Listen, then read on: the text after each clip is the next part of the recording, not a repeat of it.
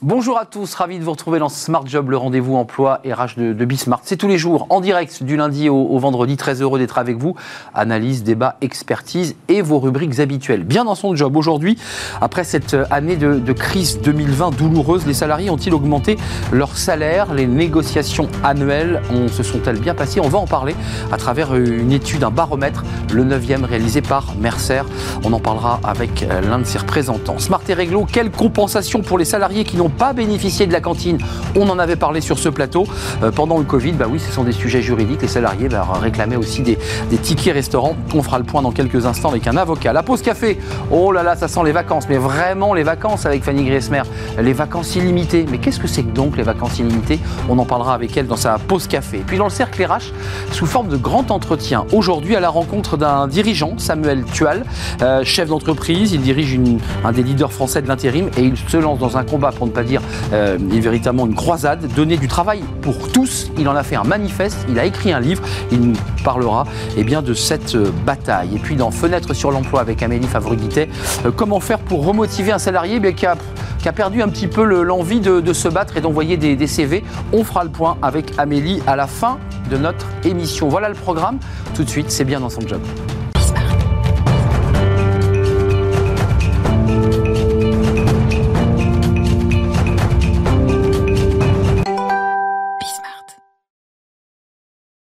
Bien dans son job, on a beaucoup parlé de la NAO, des négociations annuelles, qui sont les négociations qui font que eh bien, vous allez être ou pas d'ailleurs augmenté. Ce sont des moments importants. Alors évidemment, les salariés s'attendaient à des négociations un peu tendues, forcément, puisque l'année 2020 a été complexe. Il y a le confinement, activité économique dans certains secteurs ralentis. Et justement, on en parle avec Bruno Roquemont. Bonjour Bruno. Bonjour. Merci d'avoir répondu à l'invitation. Vous êtes directeur conseil gestion des talents et rémunération chez Mercer France. Et vous avez euh, là, sous votre bras, euh, en virtuel, pour le moins, euh, un baromètre, la neuvième étude euh, des négociations. Euh, alors d'abord, pour, faire un panorama général, c'était un peu particulier parce que mars 2020, 16 mars ou 17 mars 2020, on confine, mais les négos sur cette année-là avaient déjà été validés. Donc on ne peut pas considérer que ces chiffres-là sont valables. Ils avaient été validés en période de hors tempête. Ils avaient été négociés, validés et pour une très grosse part d'entre eux, déjà mis en application. Donc euh, on peut dire que la chronologie des événements avait fait paratonnerre à ce moment-là et euh, avait protégé le cycle d'augmentation 2020. Euh, Alors, commençons tout de suite dans le dur. ces négociations annuelles traitent du salaire et puis d'un autre, d'un nombre précis d'éléments autour de ce salaire. Il y a en 2020, si mes chiffres sont bons, l'augmentation médiane était de 2% pour l'étude. On est à combien là? 1,41. Pas si mal. Pas si mal. On est, on est, alors on n'est plus au même niveau. Hein. On était plutôt sur d'ailleurs une tendance haussière depuis 2016 euh, avec des, des chiffres qui progressaient euh, euh, vers le haut. Mais on, aurait pu s'attendre à un cataclysme beaucoup plus violent euh, du fait de la crise. Et on tombe finalement sur un chiffre à 1,41. Alors c'est un chiffre médian qui parfois veut tout dire et rien dire. Ça peut être bien au-dessus. Médian, ça veut dire que vous avez 50% des entreprises qui ont fait moins, 50% des entreprises qui ont fait plus. Alors euh, concrètement, ça veut dire quoi selon votre... Alors ça, ce sont des chiffres, j'allais dire, bruts, qui ont été compilés par, par, par vos soins. Qu'est-ce que ça veut dire? Ça veut dire que les entreprises euh, continuent à avoir de l'optimisme?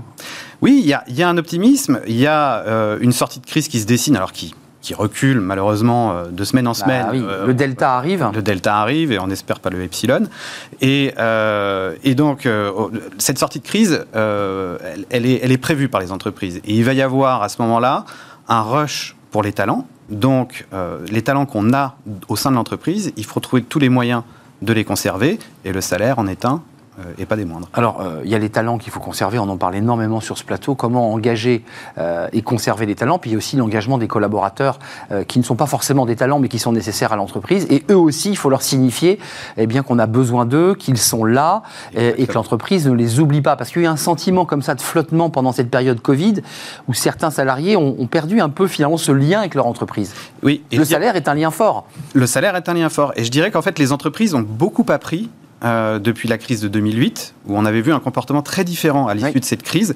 Et là, on remarque deux choses. Euh, la première, c'est qu'il y a eu beaucoup moins de gel de salaire qu'après euh, la crise de 2008. On a dans notre panel deux fois moins d'entreprises qui ont gelé les salaires en 2021 par rapport à ce qui avait été fait à l'issue de la crise de 2008. Première chose. Et deuxième chose, on a des entreprises qui ont appris à être sélectives, ce qui fait qu'elles sont capables de travailler efficacement sur les augmentations avec des enveloppes réduites par rapport à ce qu'on avait l'habitude de voir avant. Et vous dites quoi? Que c'est plus affiné, c'est moins un travail de masse, mais on travaille plus sur l'individuel. Il y a un travail de RH plus précis encore? De RH et de management. En et de management, les deux sont liés. Les deux sont liés. C'est-à-dire que euh, la négociation annuelle obligatoire, c'est pour l'enveloppe en général. Ensuite, la façon dont l'entreprise utilise via ses managers, qui eux-mêmes sont capables d'estimer qui euh, a besoin d'une augmentation qui est moins euh, éligible. Bah, qu'il mérite ou pas, hein, qu'il mérite, qu mérite, plus, qu'il le mérite bah moins. Et euh, avec une enveloppe à 1,41%, c'est un peu un, arbre qui, cache une forêt d'augmentations qui peuvent être parfois de 6, 7, 8%. Alors, Bruno Roquemont, il y a un autre sujet intéressant, puisqu'on l'a évoqué sur ce plateau dans la rubrique Smart et Réglo, c'est la fameuse prime PEPA, dite prime Macron. Oui. là, alors, le chiffre, le chiffre brut hein, que, que, vous sortez est de 650 euros pour l'année 2020. Mais ce qui est intéressant, c'est quand on le compare à l'année 2019, euh, on était à 465 euros. Alors, il faut préciser que c'est une prime qui est capée hein, à hauteur de 2000 euros sans cotisation, on est bien d'accord. Euh, au-delà, on paye des cotisations. Euh, l'entreprise donne, a, donné, là L'entreprise a, donné. Alors, les, proportions d'entreprises qui l'ont mise en place sont inférieures à ce qu'on avait constaté à l'issue de la crise des Gilets jaunes. Malgré tout, on a près d'une entreprise sur deux dans notre panel qui a décidé de mettre en place cette prime. Ça dit quoi ça? Ça dit quoi de, de, la relation de l'entreprise à ses salariés? Euh, ben, ça dit qu'elle euh, fait attention aux plus bas salaires, puisque c'est une prime qui est défiscalisée et désocialisée pour les plus bas salaires, jusqu'à trois fois euh, le SMIC. et c'est une prime dont le gouvernement a choisi d'assouplir les règles, déjà en augmentant le plafond de défiscalisation et de désocialisation. C'est bien 2000, 2000 à 2000. Ah, c'est ça. Voilà premièrement. Et deuxièmement, en ajoutant un critère de modulation, parce qu'une entreprise peut choisir de ne pas donner le même montant à tous ses collaborateurs. Et elle a différents critères pour le faire, des critères légaux. Et l'un des critères qui a été mis en place cette année, un nouveau critère, c'était celui de la modulation par l'exposition au Covid. Alors on va le voir, ces critères d'attribution de la, prime PEPA, c'est intéressant parce que effectivement, en plus c'est un nouveau critère. Euh, premier critère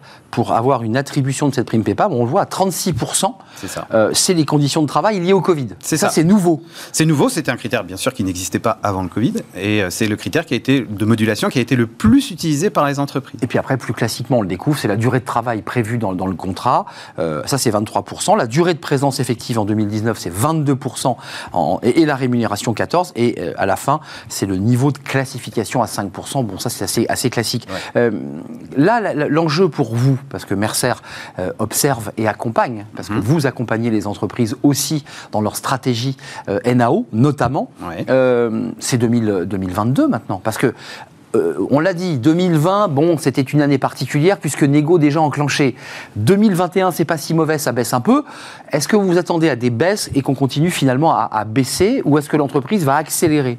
Bah, Il y a deux tendances. Il y a la crise qui malheureusement, euh, Delta, Epsilon et consorts, amène à se poser la question, inquiète. Et donc ça, c'est plutôt des, éléments qui vont dans le sens d'une continuation de la baisse euh, des, augmentations. Mais en même temps, cet espoir de reprise, cette guerre des talents qui s'annonce pour y faire face, cette baisse probable du chômage, euh, et puis euh, le retour assez marqué de l'inflation, hein, c'est déjà le cas aujourd'hui. J'allais venir. Et, l'inflation qui devrait encore progresser. 1,4 en médian augmentation de salaire. Si l'inflation passe au-dessus d'un 5, bah, le salarié perd 0,1. Hein. Voilà, alors bon, on est, d'accord. C'est un peu plus compliqué que ça, mais c'est là-dessus que ça se joue en négociation. Bah, évidemment. Ça fait partie des leviers euh, qui sont utilisés autour de la table. C'est ça, on, est d'accord que euh, rentre dans la négo ça rentre, une inflation qui monte. Exactement. Donc, inflation qui monte, marché de l'emploi plus à la faveur des, collaborateurs au sein des entreprises, et enfin, euh, guerre des talents parce que sortie de crise dit bah, on a besoin des meilleurs pour pouvoir y faire face et pour pouvoir aller le plus vite, en tout cas plus vite que le voisin. tout ça, ça plaide théoriquement, en tout cas, pour euh, des augmentations plus généreuses l'année prochaine. En conclusion, Bruno Roquemont, vous nous dites, dans ce contexte si particulier, d'une relance un peu particulière, c'est plutôt le salarié qui a la main là oui, alors tout ça, ça reste très théorique. Hein. Euh, dans certains secteurs, il a plutôt la main. Dans certains secteurs, et puis dans, surtout dans les entreprises qui se transforment. Et si vous êtes aujourd'hui détenteur d'un talent, d'un savoir-faire, euh, d'une compétence... Vous êtes gagnant. Vous êtes gagnant parce que c'est assez rare et il faut vous garder pour, pour avancer. Merci Bruno Roquemont d'être venu nous éclairer sur cette enquête Mercer, qui est la négociation annuelle et obligatoire, la NAO 2021. C'est votre neuvième baromètre. Hein. Neuvième édition. De Donc euh, c'est un travail qui est intéressant parce que ça permet de voir sur la durée, de comparer des chiffres pour ceux qui veulent approfondir. Euh, Bruno Roquemont, je rappelle, vous êtes le directeur conseil gestion des talents et rémunération chez Mercer France. Merci de nous avoir rendu visite, puis vous reviendrez peut-être euh, bah, dans, le, dans, le, courant de l'automne pour voir un petit peu quelles sont les tendances qui se dessinent, parce que vous avez déjà des différents sondages. Et, J'imagine que vous avez quelques tendances. à l'automne, on aura des tendances. Vous reviendrez nous, nous voir. Merci, c'était un plaisir, de vous accueillir. Smart et Réglo, je l'évoquais tout à l'heure, notre rubrique juridique où on avait évoqué d'ailleurs la prime PEPA. On va s'intéresser à la compensation pour les salariés. On en avait parlé lors d'un débat. Bah, pour ceux qui ne mangeaient plus à la cantine, qui ne pouvaient plus aller à la restauration, euh, évidemment, d'entreprise, bah, comment on fait? On en parle tout de suite avec un avocat.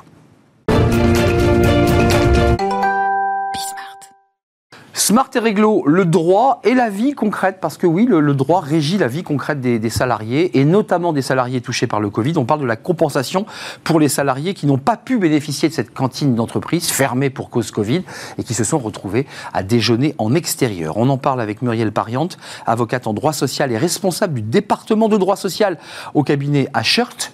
Ashurst. Ashurst. Avec l'accent anglais. Anglais, Ashurst. C'est très important de mettre l'accent anglais. Merci d'avoir répondu à notre euh, invitation. D'abord, j'ai déjà brièvement redonné le contexte. Le contexte, c'est quoi? Fermeture des cantines et on mange à l'extérieur. Oui, et pas que. C'est aussi euh, l'ouverture des cantines avec des restrictions sanitaires. Et c'est surtout que fait-on des salariés qui sont en télétravail, qui eux, de toute façon, même si les cantines sont ouvertes, ne peuvent pas y accéder? En fait, c'est vraiment ça le point. Et c'est vraiment le principe, de principe, de problème du principe d'égalité entre les salariés en télétravail qui n'ont pas choisi mais que ça leur a été imposé par la crise sanitaire, et les salariés qui sont sur site parce qu'eux ont, ont, pu continuer à aller travailler, et qui ont accès au restaurant d'entreprise quand il n'est pas fermé. Alors pour le dire très concrètement, parce que c'est un sujet éminemment pratico-pratique euh, du quotidien, la cantine d'entreprise coûte évidemment en général beaucoup moins cher que lorsqu'on va s'acheter son petit sandwich chez le boulanger avec sa petite formule à 8 ou 9 euros. Euh, la cantine, c'est quoi? C'est 3 euros, 4 euros C'est 2 euros? Alors, c'est 4,90 euros sur le principe en 2021 et vous divisez par 2 pour le salarié qui paye 50%. Donc, c'est 2 euros c'est un peu plus que 2 euros. Et des poussières. 45 et de poussières. Donc on est effectivement, quand vous ne pouvez plus avoir accès à cette cantine d'entreprise, il y a un coût très important pour le salarié, d'autant que la crise sanitaire a duré et dure toujours.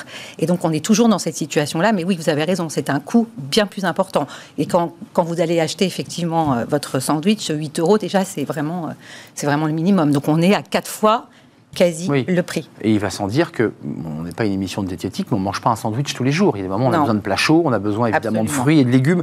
Euh, ce qui veut dire c'est un coût supplémentaire pour le salarié. Si on l'évalue, on va dire 50 euros par, euh, par mois fois, fois 4, ça fait 250 euros de dépenses supplémentaires. C'est ça le manque à gagner? Oui, on est, on est sur 200 euros, entre 150 et 200 euros, réellement les calculs ont été faits, de manque à gagner, qui est très important pour un salarié. Donc là, on rentre dans, dans le, dans le concret. Euh, est-ce que l'employeur a obligation de compenser parce que le salarié lui dit moi j'ai perdu, je perds à l'année, si c'est ça 3 000, près de 3 000 euros de dépenses de, de restauration. Qu'est-ce que, qu'est-ce que dit la loi là? Rien. Ah bah très bien. Voilà. Bon bah voilà, merci, au revoir. Voilà, donc la loi, non mais nous, on, a, on réfléchit, donc la loi ne dit rien. Euh, il n'y a pas de loi, il n'y a surtout même pas de réponse du gouvernement, y a, on est vraiment sur un vide euh, juridique et aussi euh, gouvernemental. Par contre, on peut raisonner par rapport aux tickets restaurants. Le problème des tickets restaurants qui est assez intéressant puisque là on a des décisions judiciaires. Et c'était le même principe. Vous avez les salariés qui étaient sur site et qui a bénéficié de tickets restaurants et vous mmh. aviez les salariés qui étaient en télétravail et qui n'avaient plus accès aux, tickets restaurants.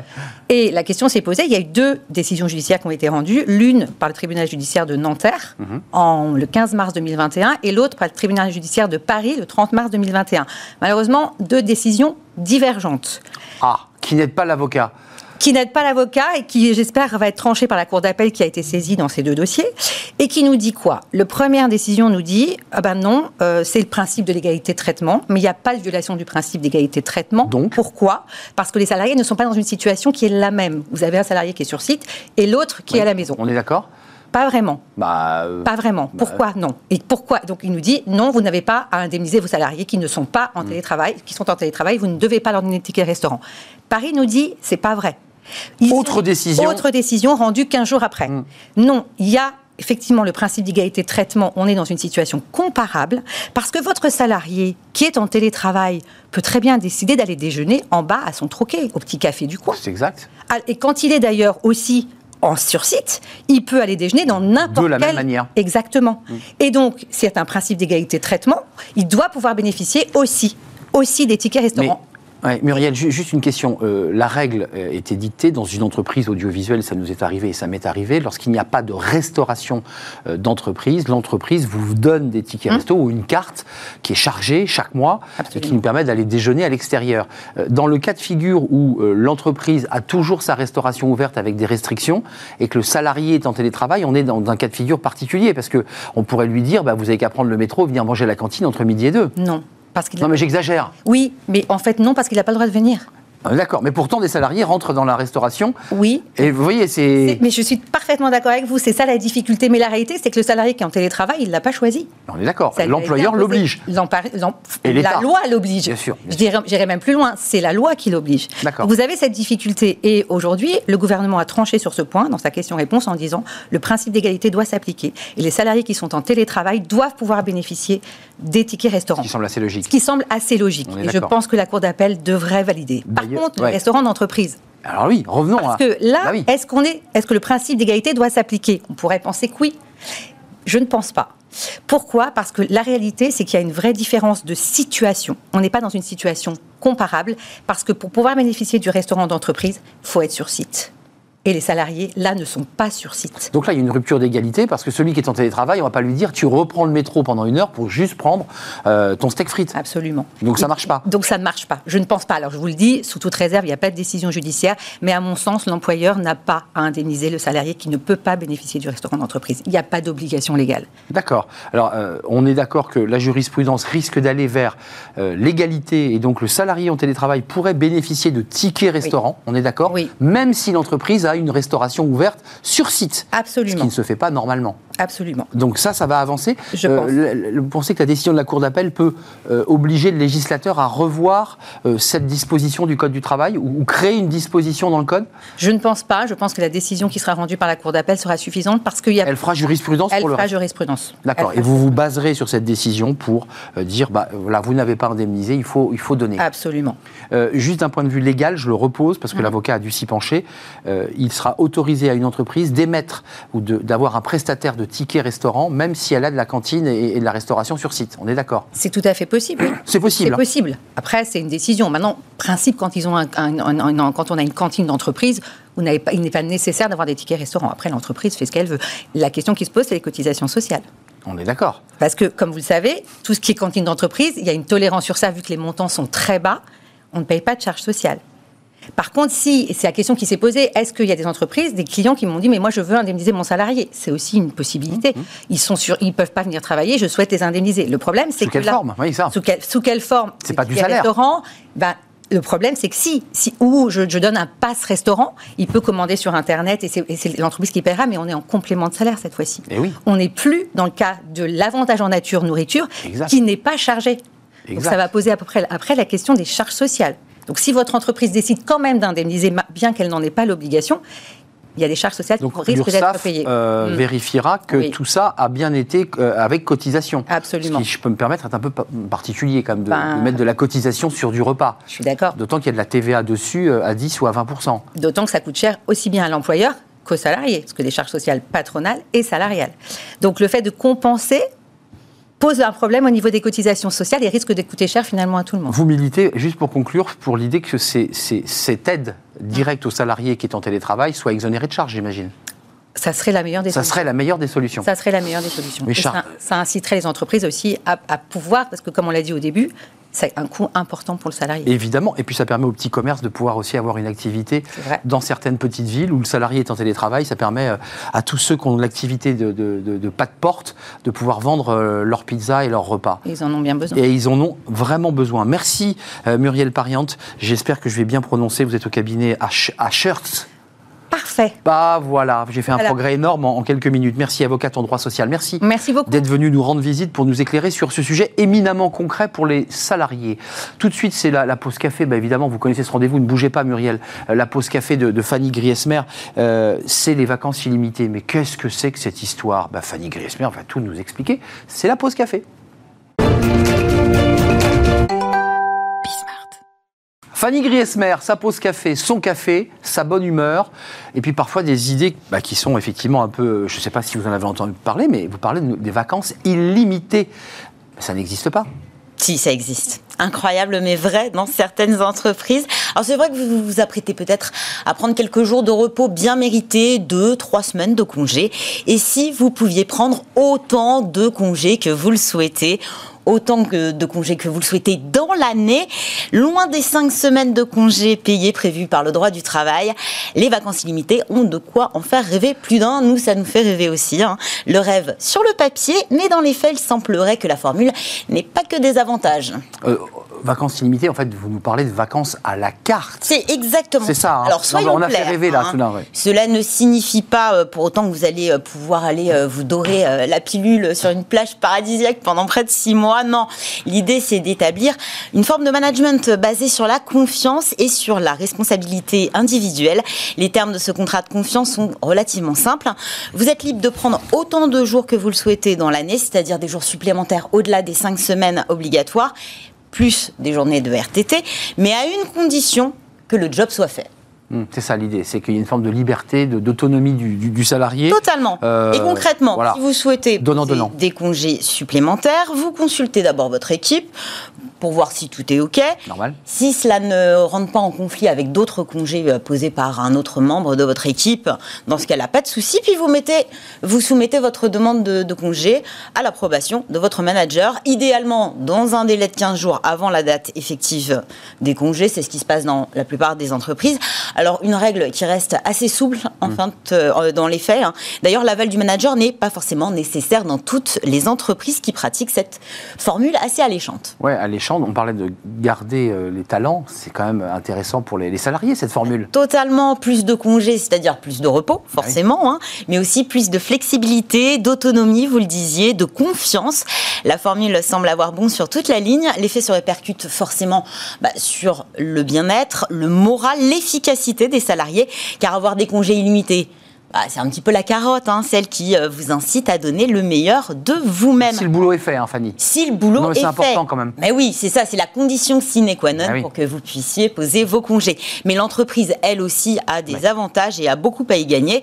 Proposer un tel avantage bah, lui permet d'attirer les bons talents les bons profils, de les garder, et puis aussi de faire rayonner sa marque employeur. Ça donne aussi l'image d'une entreprise qui fait confiance en ses salariés, et c'est important. Déplafonner le nombre de jours de congés payés apparaît donc comme un outil précieux pour choyer ses salariés, sans pour autant nuire aux résultats de l'entreprise, et là c'est important. Ça vient d'où cette idée?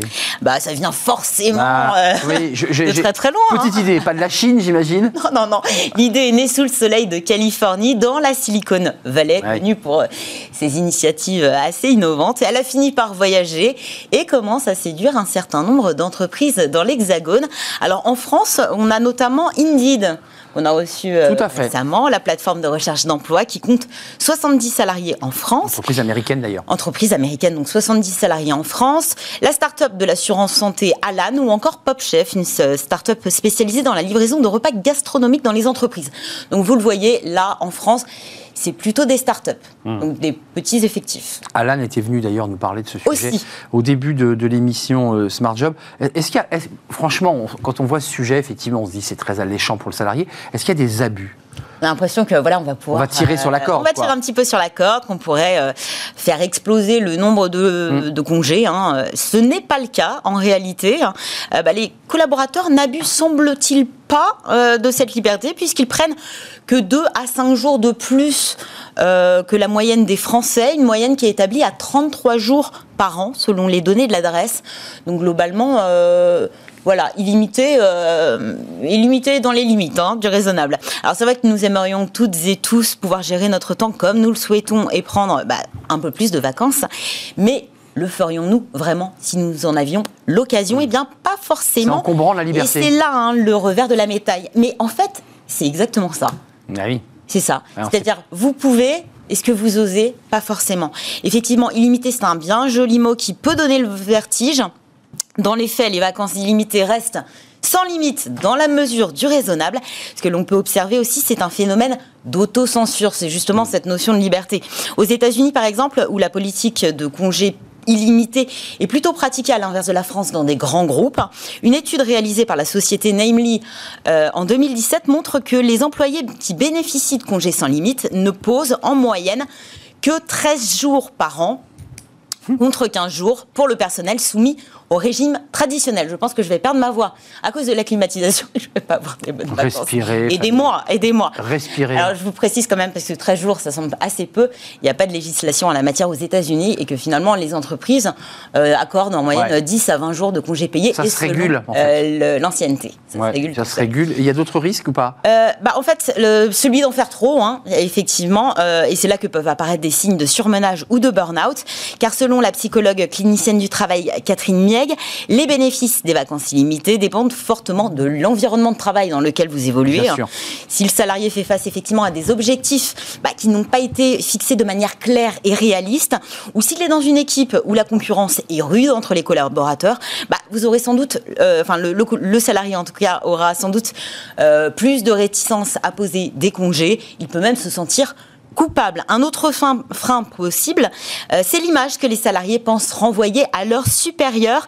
Télétravail ou pas, la culture française reste marquée par le présentéisme. Oui, pour certains, prendre un peu plus de congés, en tout cas plus que les autres, c'est s'exposer au risque de passer pour quelqu'un de paresseux, de fainéant. Et là, ça peut être un souci, notamment bah, au moment du sacro-saint entretien annuel, hein, où vous... euh, vous ne serez pas forcément dans les meilleures conditions euh, pour négocier quoi que ce soit. Bon, en tout cas, qu'elles soient illimitées ou pas, les vacances, c'est important. Et je vous, en souhaite, je vous souhaite vraiment d'en profiter au maximum. Mmh. Et peut-être que vous êtes en vacances d'ailleurs. Profitons-en au maximum. J'espère que votre voix va se rétablir. Oui, alors, va falloir... euh, Voilà, n'allez pas, n'allez pas prendre un petit froid, s'il vous plaît. Voilà, pour partir dans vos vacances non, je vais être malade pendant mes vacances. non illimitées. D'ailleurs, merci Fanny de nous avoir éclairé sur ce sujet. C'est qu'il y a quelques entreprises françaises qui commencent à s'y pencher. On va prendre un petit peu le contre-pied de tout cela dans ces entreprises où euh, les vacances sont illimitées ou à la carte. On va parler du, chômage, chômage de masse, chômage structurel, euh, la difficulté des jeunes à trouver un emploi et de, faire se rencontrer l'offre et la demande. C'est un vrai sujet, je dirais typiquement français. Et on va en parler avec Samuel Tual parce que lui, eh bien, il a sorti un livre et écrit un manifeste, un combat, une croisade qu'il mène, le travail pour tous, donner un emploi à chacun. Euh, mais comment faire? Eh bien, il va tout nous expliquer dans quelques instants. C'est le cercle RH sous forme de grand entretien aujourd'hui. C'est un dirigeant, un entrepreneur qui nous parle eh bien, de sa philosophie face à l'emploi. C'est juste après cette pause.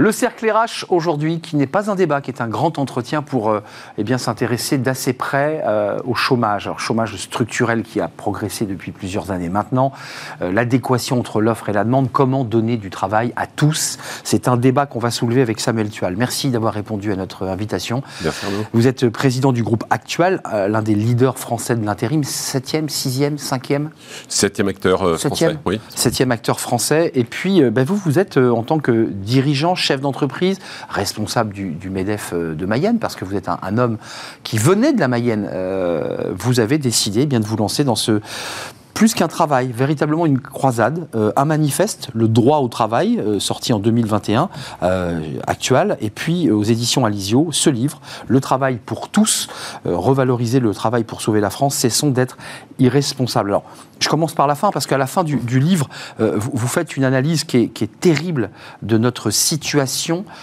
pas économique, mais notre rapport au travail. Vous dites, le chômage structurel a, a progressé, nous n'y arrivons pas. D'abord, un premier mot, parce que vous avez étudié ce sujet en profondeur.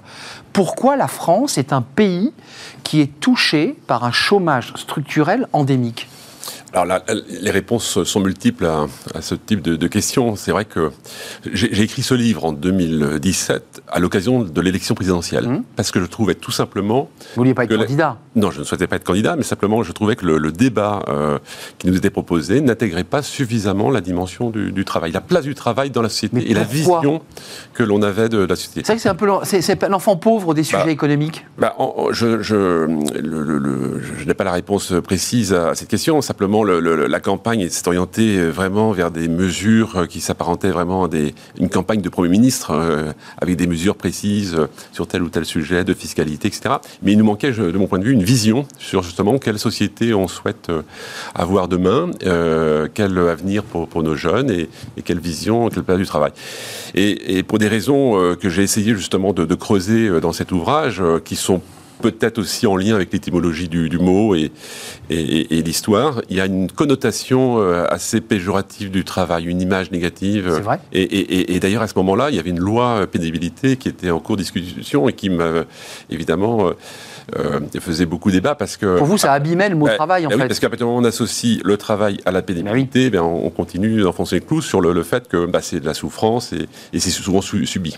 Euh, même et si on... par ailleurs, vous évoquez dans votre livre Simone Veil, qui n'est pas la Simone Veil qu'on oui. connaît, mais la marxiste, euh, et vous dites, bon, il y a quand même des situations de vie au travail qui sont difficiles, douloureuses, délicates, on est d'accord. Et vous évoquez la Chine notamment, qui fabrique oui. nos téléphones Apple dans des conditions similaires à ce que, à ce que dénonçait euh, Karl Marx. Exactement. Mais en revanche, il y a aussi tout, tout, tout l'opposé de tout ça, qui est la vision inspirante que l'on peut avoir du travail. C'est ça, fait, votre message. Mais, mais qui, qui, tout simplement euh, est utile et, et nécessaire euh, à l'homme. C'est ce qui donne du, du sens euh, à la vie. C'est ce qui peut permettre de, bah, de contribuer, euh, de mettre à disposition son, son intelligence, euh, ses intelligences, parce qu'il y a l'intelligence de la main aussi qui, qui, peut être promue. Cerveau et main, les deux sont. Et donc tout ça fait qu'à un moment donné, le fait d'être utile, de se sentir utile, de contribuer, peut contribuer à, à la réalisation et, et à l'épanouissement. Et donc, euh, bah, cette vision, euh, cette autre vision, euh, fait que bah, on peut s'offusquer qu'il y ait un, un nombre de, de Français si important privés de, de, travail, de travailler. Les jeunes, hein, vous en parlez beaucoup, vous avez des campus chez Actual euh, pour, les accompagner, ça vous tient très à cœur, ça démarre de notre éducation, de la jeunesse. Qu'est-ce qui ne marche pas? Qu'est-ce qui ne fonctionne pas? Parce que le, coup de gueule que vous portez, un manifeste, c'est pas rien. Euh, c'est un coup de gueule. Un livre, c'est pas rien. Ça prend sa place dans la, pensée euh, économique. Qu'est-ce qui ne marche pas? Eh bien, euh, on peut constater que de, depuis de nombreuses années, on a eu des politiques successives qui ont, qui ont montré leurs limites et qui ont conduit à, à ce constat d'échec euh, avec euh, ce chômage. La structure Alors, ce qui ce qui marche pas au départ, c'est un système, euh, et, et, le point de départ, c'est l'orientation euh, scolaire, le, qui est assez traditionnelle. Je, je lisais ce, ce matin qu'il y a, il y a 60% d'échecs en première année de l'université. Bien sûr. Donc ça veut dire que, que le, le, fait de, de généraliser le, le bac pour tous et, puis d'aller euh, assez simplement vers les filières universitaires, bah ça, ça, ça, conduit à ce taux d'échec et, au fait qu'un grand nombre de jeunes ne se retrouvent pas en situation d'être euh, bien positionnés euh, par rapport aux enjeux du, travail demain. Et donc, bah, c'est d'abord l'orientation qui, qui, serait à, repenser, et puis avec une dimension qui intègre évidemment la, no la, nouvelle notion de formation tout au long de la vie professionnelle, parce que les métiers évoluent, parce que les organisations bougent, et que tout va très vite et qu'il faut euh, en permanence se former. Et donc euh, notre système n'a pas été pensé pour ça. Et donc on est un petit peu entre deux. Il faut passer du, du bon côté. Je, moi, je, je, suis plutôt optimiste de nature et je pense que les choses peuvent évoluer. Mais c'est aussi pour ça qu'il faut euh, parfois agiter un petit peu les les choses et puis euh, bah, porter des, des, voix auprès des, des, décideurs et de ceux qui, qui prennent des décisions. Mais euh, le constat est très intéressant parce qu'effectivement, vous pointez du doigt et vous faites d'ailleurs un, un, une sorte de parabole très historique puisque vous revenez sur Saint-Benoît, Saint-Bernard, sur le fait que Saint-Benoît considère qu'il faille à la fois prier mais aussi travailler, qui est un, une vraie révolution au Moyen-Âge, les moines qui travaillent. Vous citez Hegel, mmh. n'importe qui, le travail est la seule façon pour l'homme de réaliser son essence, c'est-à-dire d'accéder à la plus haute liberté. Très bien. Euh, vous vous souvenez qu'on avait euh, posé des tentes sur le canal Saint-Martin euh, pour des gens qui n'avaient pas de logement. Mmh. et un mouvement politique s'était enclenché. On avait donc, vous vous en souvenez, créé un droit opposable au logement. C'est-à-dire la possibilité pour quelqu'un qui n'avait pas de logement de pouvoir avoir un logement et d'en avoir le droit.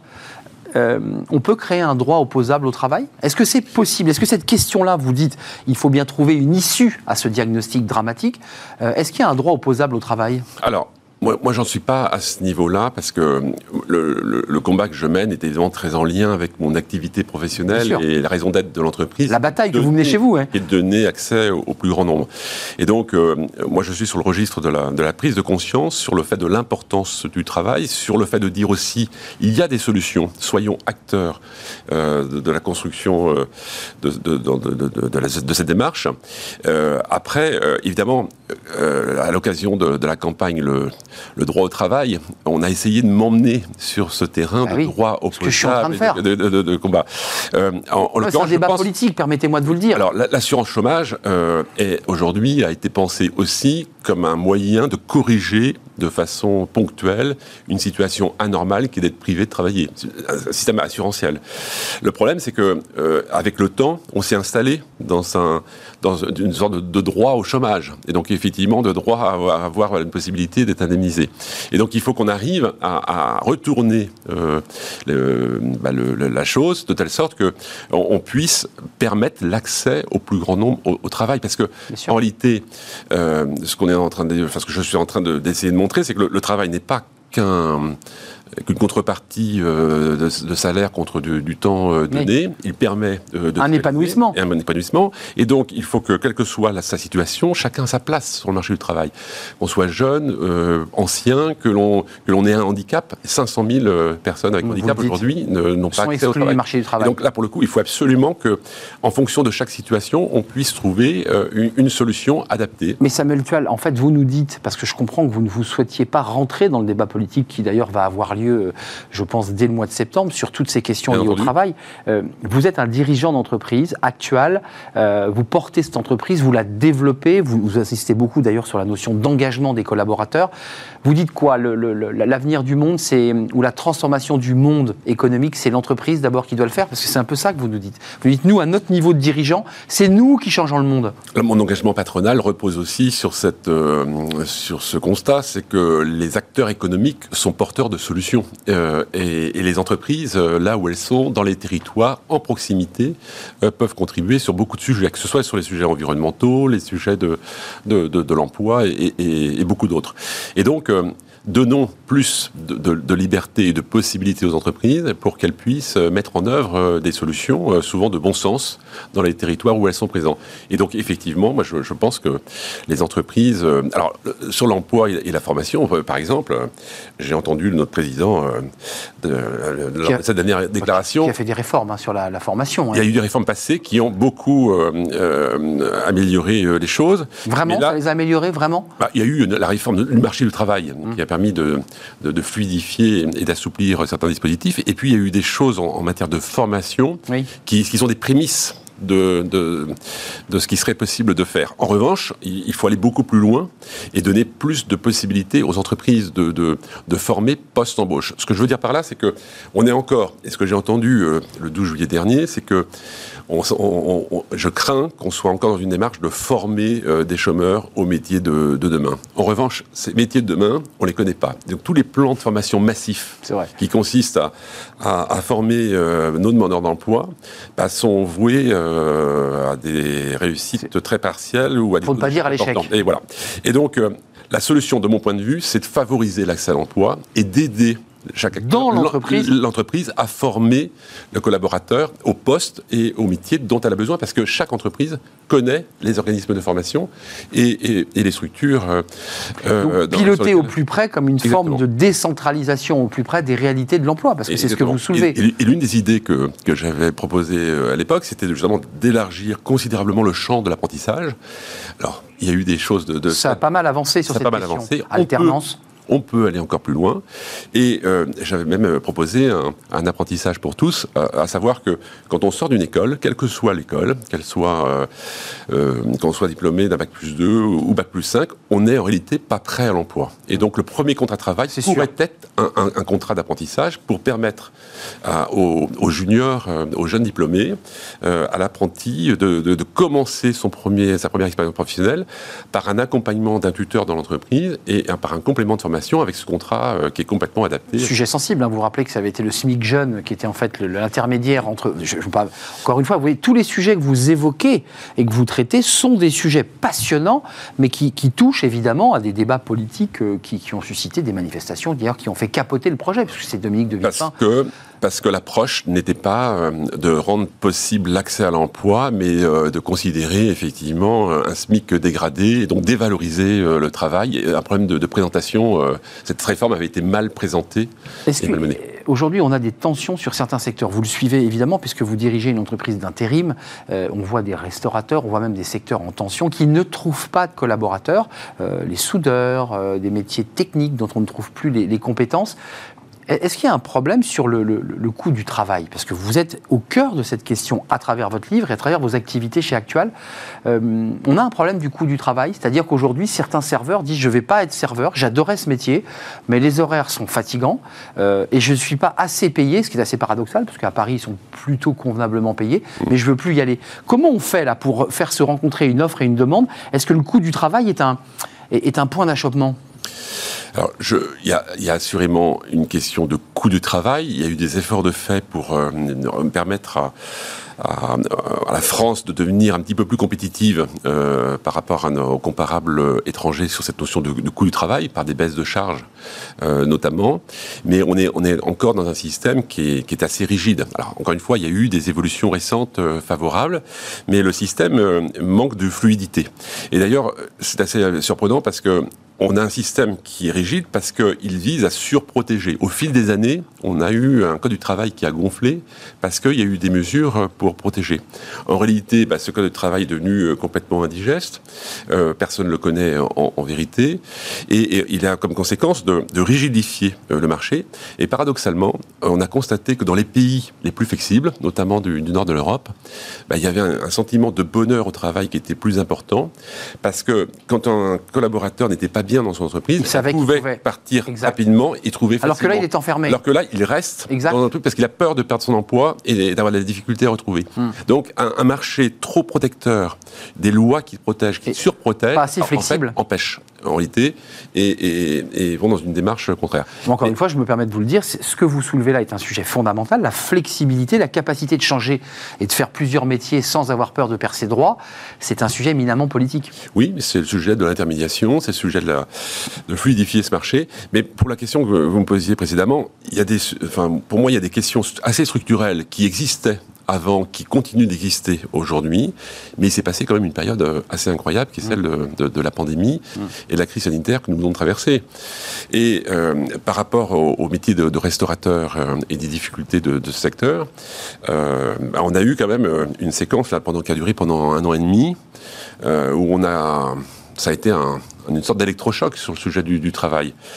On a empêché les, les- les gens de travailler avec la politique de, de confinement. On a défini euh, ce qu'étaient les métiers essentiels, ce qui n'étaient pas, euh, ce qui était autorisé ou pas. Euh, en mars euh, 2020, il y a eu une liste d'activités interdites. En novembre, une liste d'activités autorisées. On a découvert des métiers euh, qu'on avait oubliés. On a applaudi. Alors il y avait les héros traditionnels, Mm. le personnel de santé, la vrai. police, la gendarmerie, euh, l'armée dans certaines situations. Et puis là, on a applaudi euh, les caissières, on a applaudi ceux qui ramassaient Nos poubelles. les- nos poubelles, ceux qui nous bah, produisaient l'alimentation et puis Ça fait nation, en quelque sorte, Et donc, ça. et- et donc, on a redécouvert qu'il y avait des métiers qu'on avait oubliés, qui étaient des métiers utiles et très utiles. Et, et moi, j'ai trouvé que c'était quand formidable. Mm. Mais dans le même temps, on a aussi euh, pris un petit peu l'habitude bah, de, de- bah, de vivre autrement. On a changé de vie. Ça, vous le constatez, j'imagine, à il y a travers votre... 50% des salariés du secteur privé qui ont été euh, indemnisés euh, et rémunérés sans travailler. Bah oui. Et là, euh, au bout d'un moment, euh, se remettre en situation de travailler. La notion de, de l'effort, parce qu'en fait, finalement, c'est ça dont il s'agit, c'est est-ce que euh, fournir un effort euh, permet euh, bah, de On comprend bien. d'avoir Oui, un, De retrouver- une et puis, puis pour le coup euh, d'être satisfait de, de ce que l'on fait ou pas. Et bien là, il y a des- effectivement des, des- des publics qui ont décidé de changer de vie, de, de façon de, de vivre et qui réorganisent euh, les choses. Et donc effectivement, le secteur de la restauration a, a beaucoup de mal à, à trouver des, bras. Dans le manifeste, il y, a- toute une galerie de portraits avec des collaborateurs, avec des, gens qui travaillent euh, avec vous, qui parlent d'engagement. Euh, la, rentrée de septembre, et là je parle aux dirigeants, pas uniquement à celui qui mène le combat pour, pour donner du travail à tous et redonner de la dignité, puisque c'est c'est votre, votre sujet. Euh, cette rentrée de septembre, elle, elle va être euh, tourmentée. Euh, vous qui êtes un voileux, je crois, et vous êtes passionné de voile, on, on- on- on risque une grosse tempête ou pas?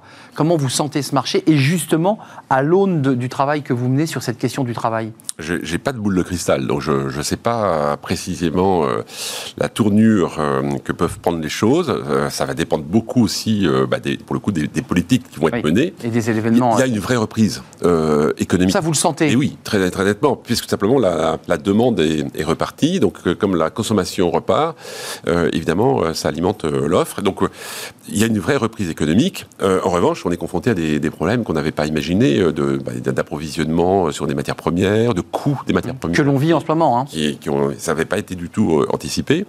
Et puis, euh, et puis il y a le, le- la difficulté de trouver effectivement euh, la manœuvre pour euh, répondre justement. Ça, c'est un Ouais. sujet. Et donc pour le coup, euh, il faut réussir euh, ce, ce défi de, de- effectivement de, de remettre euh, bah, les, les- les- les Français au travail dans les secteurs euh, qui, euh, bah, qui ont besoin de- d'eux et, et de rapprocher offre et demande avec évidemment tous les enjeux de formation autour de ça. Donc, Samuel Tual, résumons-nous. Il y a la notion d'engagement, la notion de dignité, la notion, non pas d'obligation, mais de remettre sur le chemin de l'emploi des salariés qui en sont euh, parfois coupés depuis longtemps et d'accompagner la jeunesse pour aller sur le, chemin de l'emploi. Très bien. Euh, Qu'est-ce que vous en faites de ce manifeste? Vous l'avez donné aux, aux- aux candidats déclarés, vous leur avez dit, euh, ça c'est important que dans une année électorale, on s'intéresse à la fois aux demandeurs d'emploi, aux salariés en formation. Qu'est-ce que vous en faites? Parce que vous avez une petite idée derrière la tête quand même. Non, mais l'idée, l'idée là. Ou alors vous êtes cette fois-ci candidat à l'élection présidentielle. Non, non, non, l'idée là, en l'occurrence, avec ce, ce manifeste, c'est de, de toucher le plus grand nombre et de dire à, tout- à tous ceux qui sont dans, dans cette démarche de recherche d'activité, il y a une place pour vous. Que vous soyez éloigné euh, de l'emploi, que vous soyez... euh, On, a- on a d'ailleurs... euh, Moi, je suis très fier. On fait travailler un peu plus de 100, enfin, 100, 120 000 personnes par an. Euh, On est premier acteur français de l'intérim d'insertion. Oui, j'ai vu ça. L'intérim qui, qui, est- qui s'adresse aux, aux plus éloignés de l'emploi. Donc évidemment, c'est une grande fierté.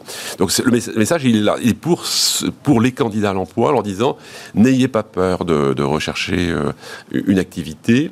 Euh, Il y, y a une place pour vous. Ça, c'est la première séquence. Deuxième séquence à venir, effectivement.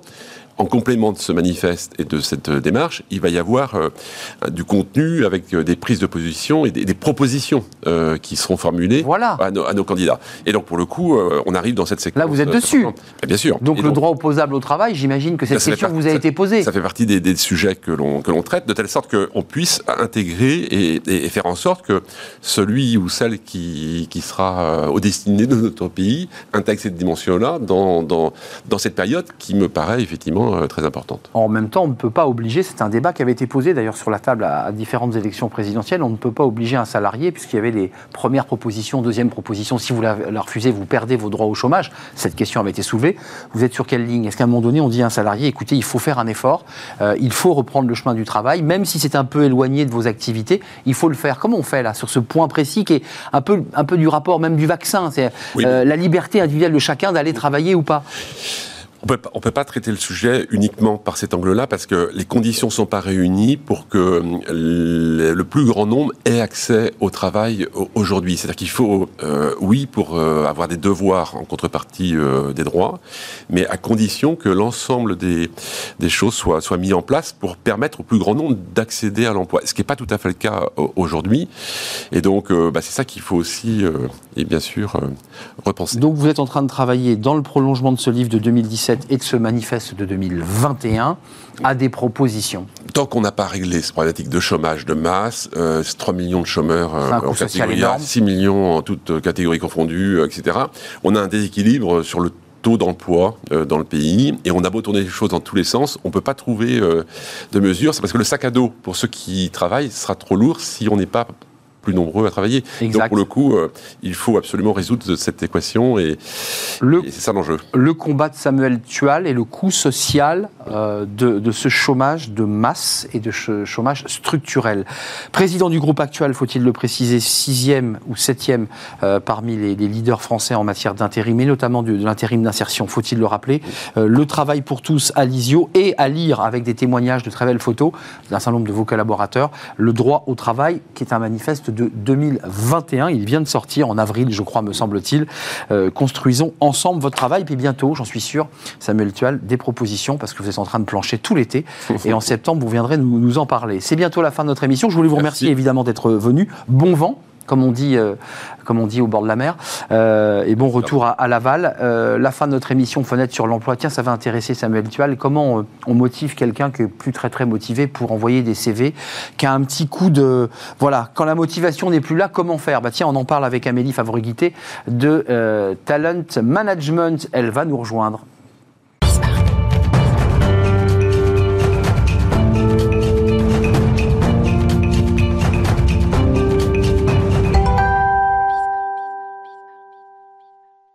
Amélie Favreguité qui m'a apporté son petit cahier de vacances. bah oui, j'ai du travail, à, j'ai du travail à faire.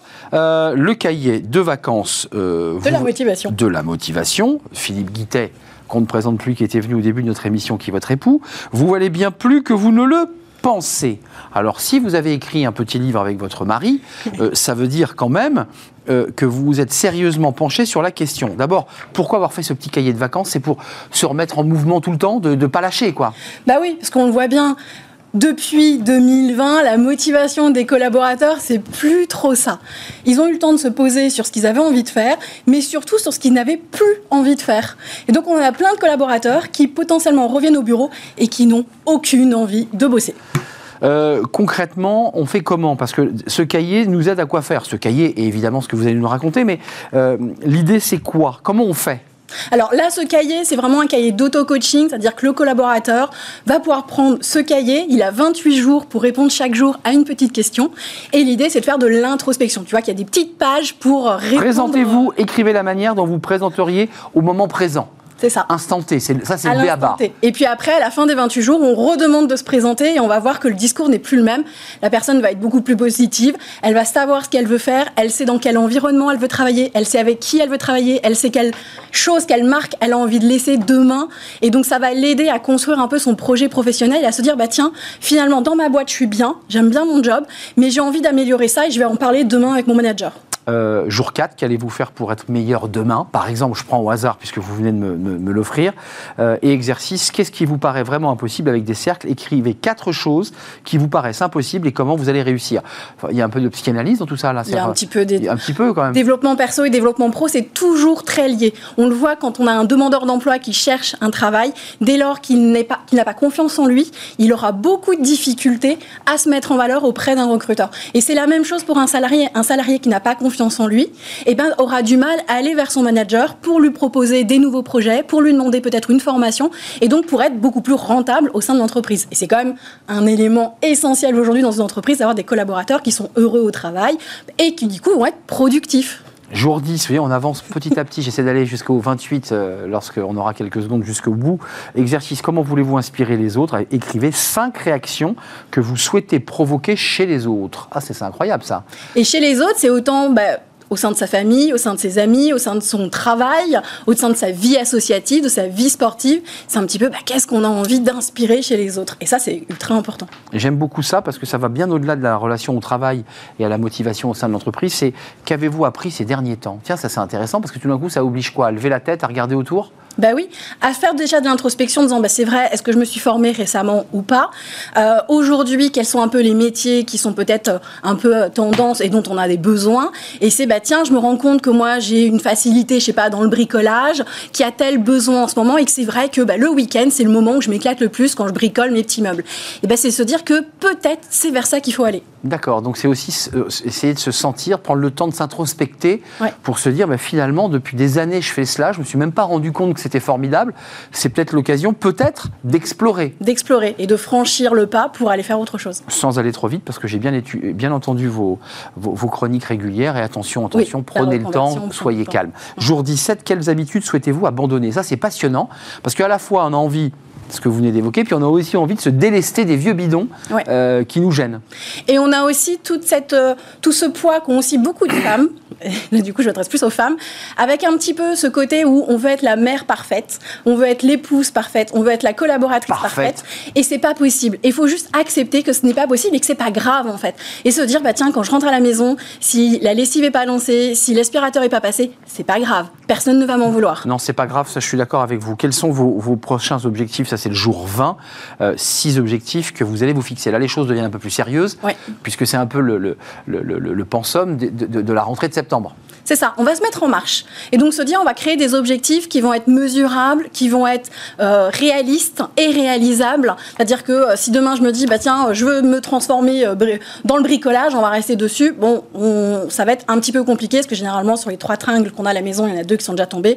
Donc le bricolage, c'est peut-être pas vraiment pour moi. Et se dire, bah en fait, mes, mes premières actions que j'ai envie de réaliser, c'est ça, et je me donne X temps pour les faire, et je vais aller voir X personnes pour y arriver. Jour 27.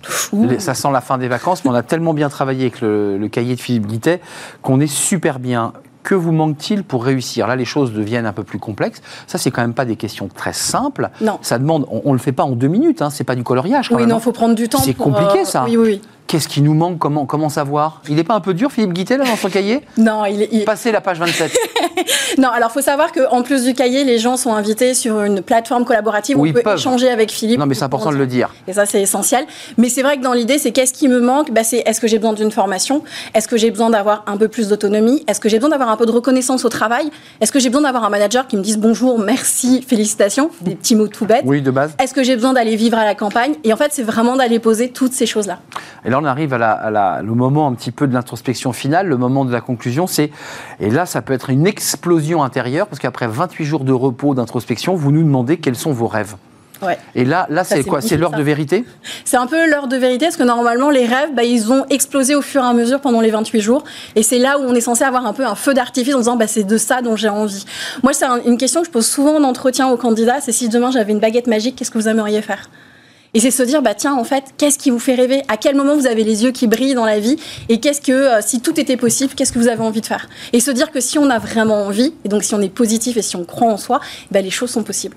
Le cahier de vacances de la motivation. Philippe Guittet, euh, accompagné aussi, de, vous l'avez dit, d'une plateforme qui permettra sur certaines questions un peu difficiles d'introspection Oui. d'aller euh, bah, peut-être euh, voilà, et vous faire accompagner parce que quels sont vos rêves, évidemment, ça va chercher très loin. Très merci Amélie, c'était un vrai plaisir de, de- de vous accueillir comme chaque semaine.